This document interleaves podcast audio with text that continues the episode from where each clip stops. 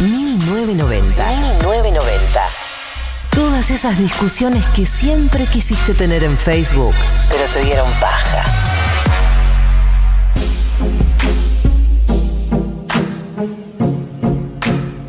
Cuatro menos cuarto en la República Argentina y ya están con nosotros los compañeros, les compañeros de Permitido Pisar el Pasto, el programa ambiental que arrancó la semana pasada, tuvo una entrevista simplemente épica y la entrevista de esta semana, pero ¿qué está pasando chicos? O sea, todo bien, pero avisen que van a hacer ese tipo de entrevistas porque acá hay sentimientos involucrados. Yo entiendo que Gael es un militante histórico de la causa ambiental. Está metidísimo. Van a entrevistar a Gael García Bernal. Yo solo quiero decir Viene esto. al piso, ¿no? Porque Galia se muere, tiene al piso.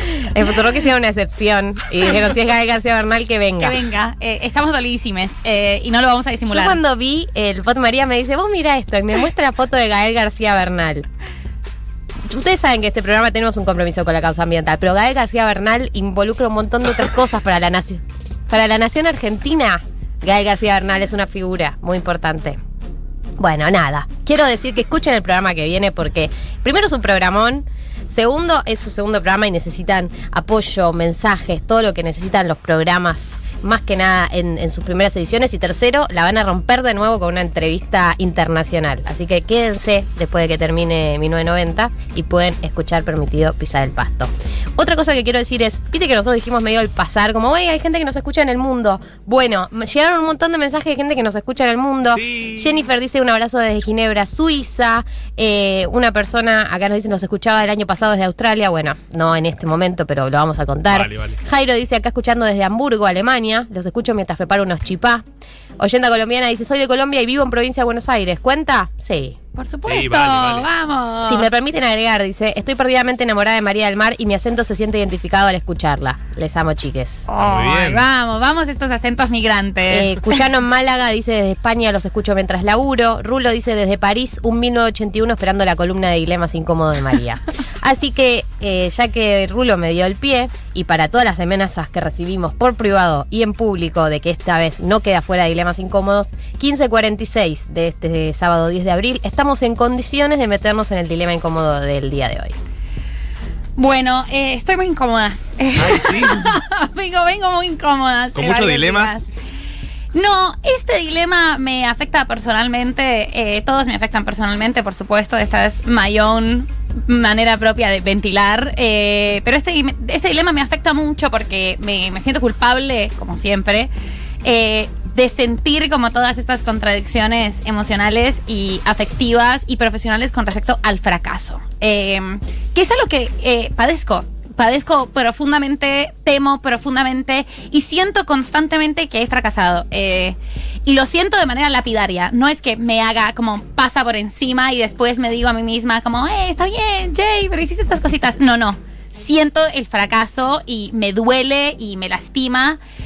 Y al mismo tiempo me pregunto por esto, porque hay como toda una, hay como una, una teoría y una, y una dinámica de decir, bueno, está bien fracasar, fracasa mejor, ¿no? Que es esa frase de, de Beckett que a mí me gusta tanto de intenta otra vez, fracasa otra vez y fracasa mejor. Pero fracasar es horrible. Eh, ¿Por qué fracasar, fracasar? bueno, tener una idea, tener un proyecto y perder. Y sentir que perdés. Y aquí esta pregunta me parece súper interesante. Iba ahí porque no hay un criterio objetivo de fracaso. Eh, o yo estoy en contra del criterio objetivo de fracaso. Estoy en contra de que la gente que puede sentir que fracasó solo sea la gente que, cuyo startup eh, quebró y cuya empresa quebró y que tiene algo mesurable de fracasar. Fracasar también es una sensación totalmente subjetiva de tener un plan, de tener un proyecto, de tener una idea y Unas sentir expectativas. No solo unas expectativas, sino estar aferrada también a no solo esperar algo, sino creer en algo y sentir que eso tiene que cambiar y sentir el fracaso. Hay algo con respecto a eso que, traía eh, primero y para empezar de, cuando alguien siente que fracasa, no le digas objetivamente no pasó. Mira, yo soy muy Vos seguidora. sabés todas las cosas lindas que tenés en tu vida. No me importa. Esa es la peor. No me importa. es la peor. En este momento no me importa. Mirá, mirá a tu alrededor. Mirá los tenés niños gente en que te quiere. Claro. No me importa. Yo odio a la gente que me quiere. No me quieren. Son todos boludos aparte. ¿Por qué me quieren? No me quieren en absoluto. Eh, hay un escritor que a mí me gusta mucho, eh, que acabo de terminar un libro suyo, que al final me desilusionó un poco, debo decirlo. No quiero decir que fracasaste. Emanuel, pero. Fracasó. eh, que es Emanuel Carrer, bastante importante y reconocido. Nos eh, escucha también. Le mandamos eh, te mandamos un beso en francés. Un mensaje Eh, Manuel acá de Francia. Y él dice en su último libro como que nadie me diga eh, que yo no tengo derecho a destruir mi vida cuando tengo, cuando no he sufrido duelos importantes, tengo condiciones materiales aceptables. No, no, estoy en igual capacidad de sentirme miserable que cualquier otra persona. Y esto es justo y es legítimo para mí. Entonces, primero como esta idea de, bueno, no fracasaste. No, fracasar es una idea súper subjetiva, es súper personal sentir que se fracasa. Y con respecto a esto, eh, lo único que, que yo he podido llegar como a dilucidar sobre dos fracasos distintos, que es como el fracaso personal de sentir que fracasaste en tu vida y después un fracaso del que quería hablar más profundamente, que es el fracaso ideológico, el fracaso colectivo, de sentir que algo en lo que creías eh, o ya no es igual, o ya no tenías razón, o incluso las herramientas por las que militaste, las cuestiones eh, que defendiste han ido cambiando y vos tenés que cambiar de opinión y tenés que cambiar de posición. Eso para mí es una enorme definición de, de un fracaso. Y este fracaso me parece súper interesante y súper bello porque tiene que ver con lo de la coherencia. Y es una sensación inmunda y es una sensación horrible, pero hay que poder entender y hay que poder desaferrarse un poco de las propias convicciones y sacarlo un poco más al, al territorio como colectivo. Creo que hay una, hay una frase que yo, en la que sigo creyendo. eh, yo ¿La no sé si- no, Lo que sabes hacer no, nadar. esto es mucho peor. Eh, no sé si se acuerdan que en el puente de Dorrego había en. para, en el puente de Dorrego había una cosa que decía, eh, elegí ser feliz, eh, elegí ser feliz o tener la razón.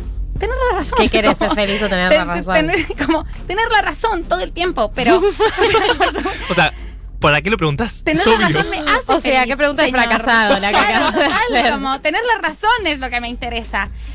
Pero hay que poder desenamorarse de las herramientas y hay que entender que la única manera de no sentir el fracaso lapidario es volviéndolo un poco colectivo y creando desde esa, desde poder entender los errores que tenemos eh, a nivel ideológico, de poder nutrirnos de la discusión y de poder entender que estamos equivocados. Y eso es muy difícil. eh, y eso además es en una medida humillante y eso es tremendamente doloroso. Que nadie te diga que no lo es, que nadie te diga que está bien, que puedes ser feliz, que no estás fracasando. No, vos te sentís así. Eh, y cuando lo sentís de manera colectiva es peor, pero es necesario poder salir de, de tener que insistir con puntos que a veces están fallando. Yo creo que a mí eso me pasa mucho personalmente con la discusión feminista. Me duele un montón. Eh, Pero ahora he venido machista. Ahora he venido no.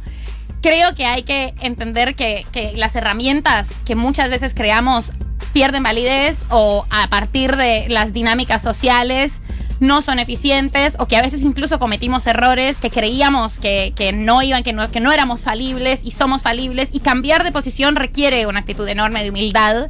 eh, pero es necesario para crear mejores ideas. Entonces, cuando leemos esa frase de Beckett con la que empecé, que a la gente le encanta, es súper neoliberal el uso de esa frase, tipo, Sí. try better, como intenta Sí, otra sí. vez, intenta mejor, fracasa mejor, haz tu startup, vuelve a empezar. Y además Se vende dicen al lado del ríe, ama, sueña. Totalmente, y te la dicen un montón en, en, en charlas TED. Para mí es, no hagas tu propio startup. Inténtalo con otras personas y discutilo más y discutilo mejor y entender que de base vas a estar equivocado y que vas a tener que, que echar para atrás, que esto va a doler, que te vas a sentir un fracaso, eh, que eso está bien, es parte de la experiencia humana, pero que la única manera para mí de subsanar eh, esa, esa honda frustración y esa sensación de no poder hacer nada más porque te sentís insegura, porque te sentiste equivocada, porque además te sentiste como que habías afectado algo a lo que creías, que es a quienes somos militantes de cosas, eh, y nos pasa cuando de repente decimos como lo que yo creía y lo que yo defendí se está usando para algo en lo que yo ya no creo. Y de hecho que me parece que damnifica mis propias posiciones y la gente a la que yo defendí. La única forma para mí eh, no es que te digan estas cosas que ya hablamos, es que lo hagas colectivo. Y es que todo el tiempo salgas del logro personal eh, y del entierro de, pensar que lo tuyo es como tan personal y tan íntimo y que colectivices esos debates y esas discusiones y que entiendas que parte de creer en algo es entender el error y es entender que estás equivocado de base y que vas a tener que cambiar y que vas a tener que sacrificarlo eh, con dolor reconociendo que no tenés razón, a pesar de que eso sea No, te pero haga bueno. profundamente infeliz. En, en un- en- en la vida personal, pero en la vida militante y colectiva, eh, eh, yo hago hincapié en lo humillante que es admitir el error. Admitir que una depositó fuerzas, discutió con gente, se peleó, armó gacetillas, eh, cuadernillo de formación y, y invertía una cantidad de tiempo en una idea que estaba equivocada o que por ahí estaba bien en su momento, pero ya no eh, desenamorarse de esas ideas eh, y admitir el propio error es profundamente humillante, tanto que lleva a las personas por ahí a decirlo por lo bajo, a admitirlo por lo bajo, pero públicamente nunca, porque nadie quiere humillarse de esa manera porque sentí que te van a patear en el piso, de vos estuviste tanto tiempo hablando públicamente de una idea eh, y de repente te das cuenta que estás equivocado. Pero también porque creo que es lo que hablábamos antes con la tesis, termina siendo identitario en algún punto. Totalmente. Como- Totalmente. Marto, qué bueno que estás acá. Gracias. Bueno, me voy. María chau. hizo toda una columna. María hizo toda una columna. Soy, ay, Solo, qué bueno que estás soy acá, Marto. literalmente. Yo me, yo me voy, soy ¿eh? literalmente Perdón, voy- una cómplice del Sí. patriarcado. María, Sí, sí, 15 sí. minutos hablando y yo, tipo, gracias, Marta, ¿Sos por tu único más- ¿Sos comentario. lo más machista del mundo, acaso? No, No, eh, María, sos hermosa y genial y brillante como Pará, siempre. voy a, voy a volver a esto de que a María le encanta que buscar complicidad con vos. Cuando nosotros era- éramos chiques, pe- niñes periodistas y ya éramos amigues, eh, nos, nos poníamos mal, en parte, porque nos sentíamos fracasados, digámoslo. Sí, Marto. Eh, y teníamos conversaciones muy profundas sobre, tipo, estamos fracasando. Y teníamos, no sé, 20 años y fracasar era no estar en el prime time, básicamente. Claro, Entonces sí. también hay algo de las expectativas, que bueno, hay veces que las expectativas propias claramente están lejos o son imposibles. Y tampoco hay que sentirse fracasado por no llegar a esas expectativas, que a veces hasta son familiares, digo, ni siquiera es que, Es que yo di- distinguiría, como, como dice Mar, o sea, una cosa es el fracaso ideológico, colectivo, militante, es una instancia del fracaso. Después está el fracaso personal, de los proyectos personales, de la vida incluso que uno planifica. Sí, obvio. Y ahí eh, entra también como la, la elasticidad y, y- y- y- y la- lo pragmático eh, o dogmático que es una persona para readaptarse cuando las condiciones no son las que planeó, cuando te cambia. Hay gente que se le cambia el mapa, que fracasa, entre comillas, en su plan, su proyecto de vida y colapsa y no puede salir de ahí. Y hay gente que encara para otro lado y ahí entra para mí eso como una, una plasticidad que tiene algunas personas para readaptarse a, situaciones que no es una virtud muy fácil de tener. No solo no es una virtud muy fácil de tener, sino no es obligatoria. Por ahí vas aprendiendo en la vida eh, a, a ser un poco más elástico y, más flexible con tus propias eh, expectativas de vos mismo, sobre todo eso, con tus, propios planes. Por ahí no. eh, y lo vas a sentir y te va a doler igual. Va a pasar porque las cosas tienden a pasar después de un tiempo, pero quizás te marque. A mí me interesaba mucho, aunque empecé por ese fracaso personal, sí andar mucho en el fracaso de las ideas colectivas. y sí reforzar que lo único que ayuda a paliar esto y a paliar esa sensación de estar equivocado, que contrario a lo que dice el puente de Orrego, es, totalmente infeliz, es la discusión grupal y es entender que las ideas tienen que moverse, tienen que recrearse, tienen que renovarse, que tenemos que poder reconocer los errores y que los diagnósticos van cambiando y sobre todo esto como militantes de cualquier cosa, eh, sí poder adaptarnos, pero justamente separarnos de que esto es personal. No fracasamos y no fracasé yo como feminista porque mis ideas han ido cambiando, sino que es una discusión que todo el tiempo está en movimiento y más vale que así sea porque es preocupante y es terrible y es mucho más humillante la gente que por no reconocer que las cosas están cambiando sigue testarudamente en una postura eh, vieja, descontinuada, claro, o, o que, no, que, no, que no tiene esa humildad, pero que sobre todo no tiene ese ejercicio de escucha. Perder eh, cuando se pierde bien es escuchar. Y eso está muy bien, es necesario para la vida, así sea horriblemente doloroso. ¿Me escuchaste. Puente de Orrego? o sea, quiero que sepas que nunca me importó ser feliz, solo tener la razón. Esta es la conclusión del dilema incómodo de hoy, al cual yo adhiero. Si supiera hablar, podría decir que yo adhiero profundamente. Eh, María, eh, llegan mensajes. Duno dice: Uf, fracaso y frustración. Bajemos de las manitas chiques que arranca la segunda ola y todavía sigo de duelo por los proyectos del 2019. Sí, Same, la pandemia, la pandemia y el fracaso también. La una columna. Sí, hay otra que sea la pandemia y el fracaso de la vida que planeamos básicamente como seres humanos todos estos años de Dos años ya van, ¿no? Sí, este Sí, es nuestro ya segundo año fracasando.